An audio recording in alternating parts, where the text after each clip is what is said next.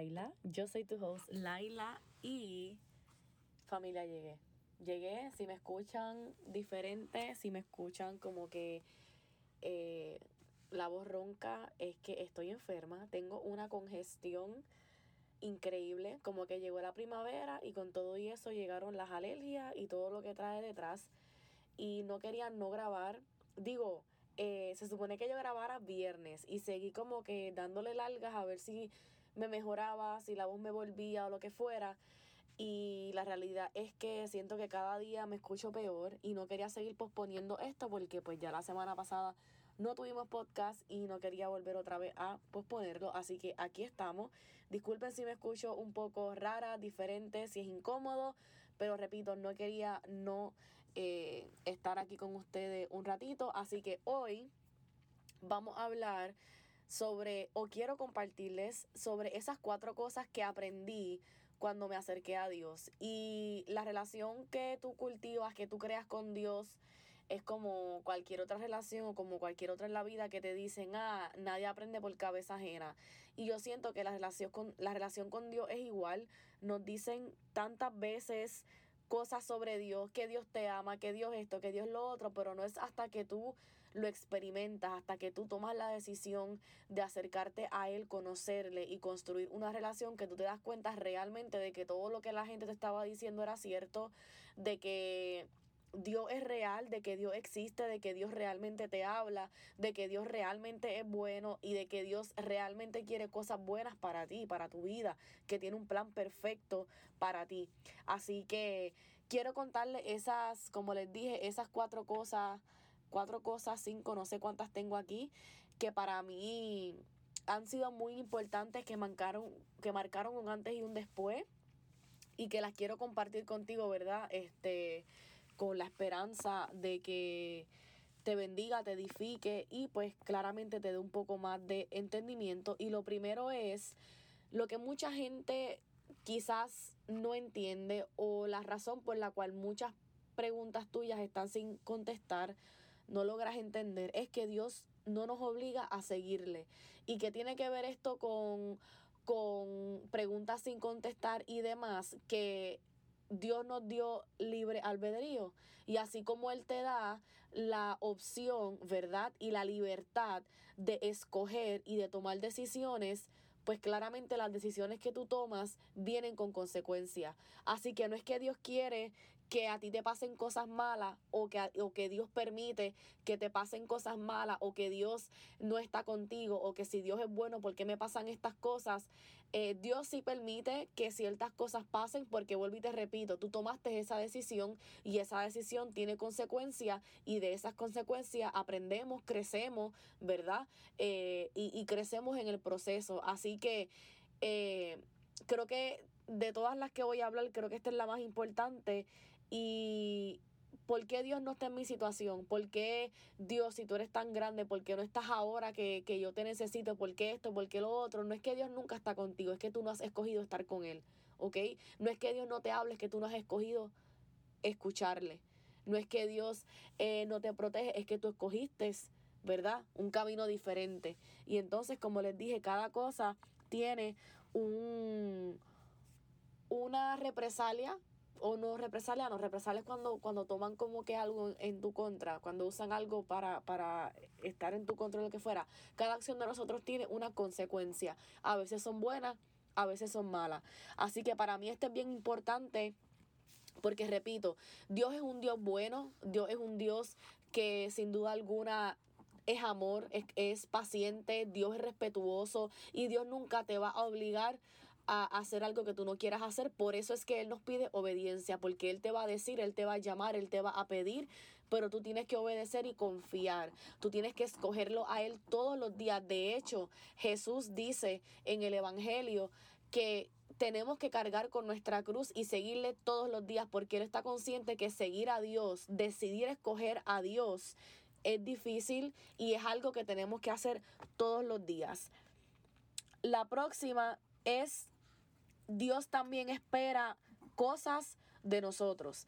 Y es que estamos acostumbrados a pedirle a Dios, pero Dios también espera cosas de nosotros. Espera nuestra obediencia, nuestro amor, que lo pongamos como prioridad, que le honremos, que le adoremos.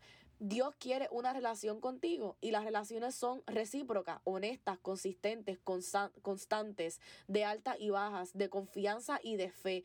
La relación con Dios no es nada diferente y tenemos que ponerle nuestra parte para que esto funcione. Y esto va de la mano con, las con la primera que, que les acabo de, de compartir y es que así como Dios no nos obliga a escogerle, Dios también espera cosas de nosotros y vuelvo otra vez a lo que le estaba explicando no es que Dios no habla, no es que Dios no quiere, no es que, o, o, de mala manera, no es que Dios quiera algo malo para ti, es que Dios hace, pero también espera cosas de, cosas de nosotros, también espera obediencia porque Él es Dios no nosotros.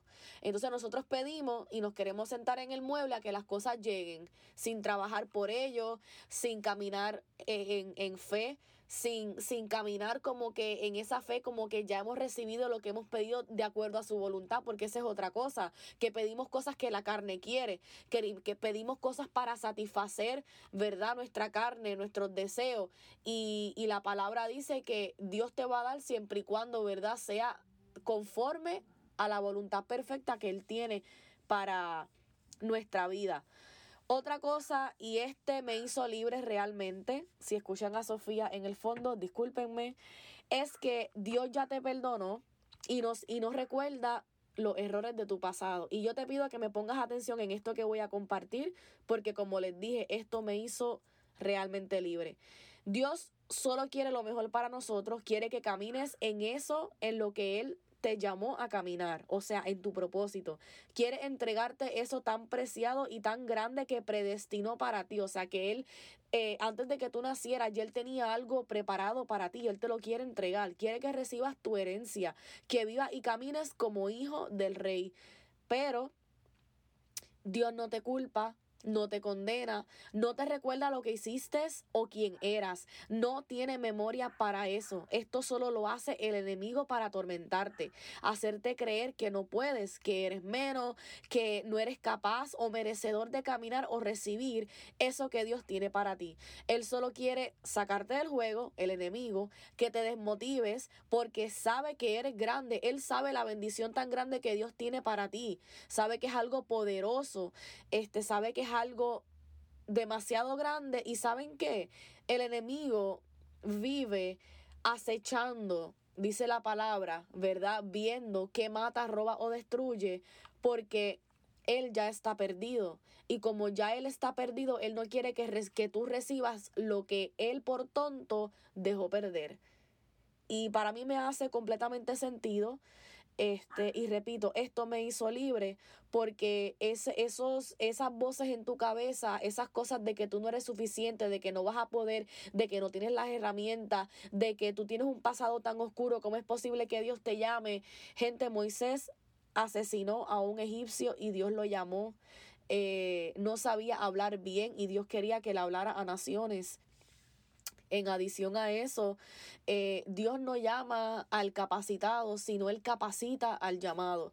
Así que, como todo, esto requiere fe, pero no permitas que tu pasado te siga atormentando más, no permitas que quien tú fuiste te siga deteniendo de dar ese paso que tú quieres dar, de ir a donde tu corazón, a donde eh, esa semilla que Dios plantó en tu corazón, que te está diciendo, haz esto, ve a este lugar, eh, eh, develop, um, ¿cómo se dice? Desarrolla este proyecto, esa semilla que Dios plantó en tu corazón, porque los deseos que tenemos, Dios los planta en nuestro corazón también. No son deseos de nosotros, sino Dios que nos, los, lo planta en nosotros para llevarlos a cabo. No dejes que tu pasado, que tus pasadas experiencias, que lo que ya fue te siga atormentando. La palabra también dice, dejen de mirar las cosas del pasado enfócate en el presente, dice la palabra. Dios le dice, no ves que ya yo estoy creando algo nuevo. Ahora mismo Dios está creando algo nuevo en tu vida. Y dice, ¿no ves que estoy haciendo río en lugares desolados? En ese desierto que tú sientes en tu vida, esa fe seca, eso que tú sientes que no reverdece, eso que tú sientes que, que no sale nada, te sientes tan dañado que tú no te crees capaz de crear algo nuevo. Tú no te crees capaz de que algo bueno pueda salir de ti porque tu pasado es tan oscuro y tan feo y tan pesado y tan horrible que tú no crees que tú seas suficiente o capaz. Pero Dios te está diciendo, no mires al pasado. Ya eso pasó. Eso pasó. No mires allá. Yo estoy haciendo río en lugares desolados. Yo estoy haciendo cosas nuevas ahora mismo, pero tienes que dejar el pasado atrás. Tienes que soltarlo. ¿Ok? Este. La palabra dice que Él no se acuerda de tus pecados, Él no te los recuerda, Él no te dice, ¿te acuerdas aquel día cuando hiciste esto? ¿Te acuerdas que eras este, este que se pasaba en el desorden? Pero mira, si no llega a ser por mí, bendito Dios, a ver dónde hubieses parado. Dios no te dice eso, porque Dios nos ama tanto que Él está deseoso de que tomemos la decisión de seguirle y aceptarlo en nuestro corazón para Él entregarnos eso tan grande que tiene para nosotros. Él quiere que tú recibas eso pero tienes que creerle, tienes que caminar con él y tienes que soltar eso que te atormenta. Y como les dije, esto me, me hizo libre y me llegó al corazón porque aún yo después de haberme bautizado, después de haber tomado ese paso en fe, después de ya, ¿verdad?, haber comenzado a caminar, de estar en la iglesia, por ocho meses yo no podía perdonarme, por ocho meses yo no podía dejar atrás la imagen de quien yo había sido, por ocho meses yo no podía eh, con el pensamiento de que yo había sido X persona en el pasado, y ahora yo estaba en la iglesia, ¿cómo es posible, perdón, que Dios tenga tantas cosas grandes para mí si mira quién yo era? Y me atormentaba. Y cuando Dios habló esto a mi corazón, realmente me hizo libre y por eso lo quise compartir con ustedes. El próximo, creo que estoy en el tercero o el cuarto, dice, eh, o, otra de las cosas que aprendí es que somos merecedores de su amor y de su gracia sin importar quiénes éramos. Y ven que todo va de la mano, porque todas estas cosas son las cosas que el enemigo, eh, ¿cómo se dice? Las saca de contexto para atormentarte, turbarte y sacarte del camino. Y cuando Dios me las muestra y me las pone en el contexto de su palabra como es, realmente fui libre, como les dije. Eh, repito, eres merecedora de o merecedor de su amor y de, y de su gracia. Mucho antes de yo venir a, Dios, yo sentía muy fuerte el deseo de hacerlo, pero no lo hacía eh, porque pues no me sentía suficiente, no me sentía capaz. En ese momento yo me consideraba gay o bisexual y yo estaba segura de que yo era gay o bisexual. Entonces yo sentía que yo no podía ser amada por Dios porque yo estaba haciendo algo ante los ojos de Dios que no estaba bien. Así que yo no veía, en mi cabeza no podía eh, estar el pensamiento de que yo fuese amada por Dios porque yo sabía que yo estaba haciendo algo que según su palabra estaba mal. Eh, recuerdo que yo estaba ya comenzando a leer la Biblia, ver prédicas online, escuchaba música sacra todos los días de camino al trabajo. Yo ya yo sentía como mi humor iba cambiando, mi ánimo cambiaba. Eh, yo me sentía ya diferente pero yo recuerdo que un día yo llegué al apartamento donde yo vivía y yo estaba tan triste, yo me sentía perdida, me sentía sin propósito y yo tenía esta música de adoración puesta y yo comienzo a llorar porque recuerdo como hoy, como Dios me dijo muy claro, muy claro, me dijo, eres merecedora de mi amor. Me dijo, yo te amo así como tú eres. Y eso para mí, repito, marcó un antes y un después eso fue lo que me, me, me dio un poquito de fuerza, ¿verdad? Para yo seguir buscando a pesar de mi condición en aquel momento. Y fue lo que me dio esperanza, fue lo que me dijo, diantre, pues si Dios me dijo esto, mira cómo yo no estoy en la iglesia, yo lo estaba buscando a través de la adoración, yo no estaba yendo a la iglesia, yo lo estaba buscando a través de la adoración, veía una que otra prédica online y, y él me habló de esa manera, como les digo, tan, tan paciente, tan bueno, tan tranquilo por for the lack of better words. Y, y, la palabra también dice que el que busca va a encontrar, que el que toca la puerta se le abre. Y eso es lo que yo estaba haciendo sin darme cuenta. Este, esto me, mientras escribía esto, me llevó a, a este versículo de, de, la Biblia, Romanos 8, del 38 al 39, que dice, y estoy convencido de que nada podrá jamás separarnos del amor de Dios, ni la muerte ni la vida, ni ángeles ni demonios, ni nuestros temores de hoy, ni nuestras preocupaciones de mañana, ni siquiera los poderes del infierno pueden separarnos del amor de Dios, ningún poder en las alturas ni en las profundidades. De hecho, nada en toda la creación podrá jamás separarnos del amor de Dios que está revelado en Cristo Jesús, nuestro Señor. Sobre esto está diciendo que no importa quién tú fuiste y quién tú eres ahora mismo mientras tú me estás escuchando. Eres merecedor del amor del Padre. El Padre te ama. El Padre quiere que vengas a Él. El Padre quiere que tú le escojas. El Padre quiere que tú tengas una relación con Él. Nada en toda la creación puede separarte del amor de Dios. ¿Por qué? Porque Dios es el creador de los cielos y la tierra. Así que Él no va a crear nada que, que haga que se interponga o que rompa o que, o que haga algo para que Dios ya no te ame. Él es el creador de todas las cosas.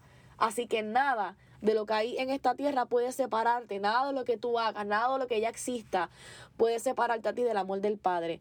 Juan 3:16 dice, porque de tal manera amó Dios al mundo que dio a su Hijo unigénito, o sea, el único Hijo que Dios tuvo, para que todo aquel que cree en Él no se pierda, mas tenga vida eterna. Porque esto es tan importante. Gente, porque Jesús murió por pecadores y nadie que me esté escuchando, si tu amigo comete un asesinato y va preso, tú no vas a ir preso por tu amigo. Tú siendo inocente. Tú no morirías por, por, por, por algún error que tu, que tu amigo o que quien sea haya hecho. ¿Entienden? Y Dios murió, Jesús murió por todos nosotros siendo pecadores cuando a Él no se le, no se le conoció eh, pecado alguno. Ese es el amor tan grande que Dios tiene con nosotros o de esa manera lo, lo demostró. Lucas 5, 30, 32 dice, pero los, los fariseos y los maestros de la ley que eran de la misma secta les reclamaban a los discípulos de Jesús, ¿por qué comen y beben ustedes con recaudadores de impuestos y pecadores? No son los, los sanos los que necesitan médicos, sino los enfermos. Le contestó Jesús, no he venido a llamar a justos, sino a pecadores para que se arrepientan. Los recaudadores de impuestos y pecadores eran personas que robaban, eran personas que mentían. Y el hecho de que un rey se sentara a la mesa a comer con ellos, ustedes saben y esto sin hablar de, de, los tiempos de Jesús, esto no los enseñaron en las escuelas. A la mesa se sentaba la realeza y la, y la servidumbre, comían en otra mesa apartados, dormían en otros cuartos amontonados, apartados, no se podían mezclar con la realeza porque eran servidumbre. Y que un rey se sentara a la mesa a comer con gente que robaba y mentía era algo que, ellos, los discípulos, no se podían explicar. Y entonces Jesús le, les responde, es que yo no he venido por la gente que está bien, yo he venido por, por los pecadores, por los enfermos, por los que están idos, por los que, por los que están en depresión, en ansiedad, en, en adicción. Por esa gente es por la que yo he venido. Así que, repito, nada en esta tierra puede alejarnos de... de del amor de Dios, no importa lo que haya hecho, lo que estés haciendo, eres merecedor de su amor, de su gracia y de su perdón. Él quiere que tú vengas a Él, que tú recibas eso tan grande que Él tiene para ti. Este, la palabra dice que, que Dios es la luz y la vida, que es el, el alimento, el pan que necesitamos. Todo lo que nosotros necesitamos lo encontramos en Él, que Él es el gran yo soy. Y Él quiere que tú recibas eso. Eres merecedor, no importa en la condición en la que tú estés ahora mismo, la situación, quién tú fuiste, repito, quién tú eras, no importa. Eh, y estas cosas, repito, me, me hicieron libre. Me, me cambiaron la perspectiva, me hicieron entender realmente quién es Dios, su carácter y lo que tenía para mí. Y, y lo quise compartir con ustedes porque, repito nuevamente, me dio entendimiento, me dio claridad y pude sanar muchas cosas que no había podido anteriormente por el desconocimiento, la ceguedad espiritual y la ignorancia. La ignorancia, y siempre digo también que la ignorancia es responsabilidad de nosotros, Con, conocer el Evangelio es responsabilidad de nosotros. Así que se los quise compartir, espero que, que les haya bendecidos, espero que hayan aprendido, espero que les haya llegado al corazón, que haya sembrado una semilla, espero que el Padre les haya hablado a través de, de estas palabras, que hayan sentido su presencia ahí donde me estás escuchando. Oro porque, porque el Padre revele, ¿verdad? Este, su amor hacia ti. Oro porque, porque um, lo, lo decimos en inglés, um, I pray that the Lord shows up this week in a mighty way. Eh, oro porque Dios se revele o se manifieste, debo decir, en, en tu vida a través de esta semana de una manera eh, grande, de una manera eh, increíble, de una manera sobrenatural como solamente Él lo sabe y lo puede hacer. Espero que sientas el amor del Padre a través de esta semana, su presencia, eh, que sientas ese llamado de que Él te dice, hijo, vuelve a casa. Eh, hay una alabanza que dice, eh, oh my God, de Maverick City, Maverick City Music en español. Tu amor no tiene fin se llama. Tu amor no tiene fin de Maverick City Música. Por favor, búsquenla y habla de eso, de, de volver a casa, de cómo Dios quiere que, que le llamemos padre, siendo Él, ¿verdad? La, la máxima autoridad. Y nada, los dejo con eso. Repito, espero que les haya bendecido, espero que eh, el Padre se manifieste sobre tu vida de una manera sobrenatural. Los quiero. Gracias por estar este tiempo conmigo con esta voz tan ronca y enferma. Familia, gracias nuevamente. Recuerden que la fe activa el reino y yo los veo en la próxima.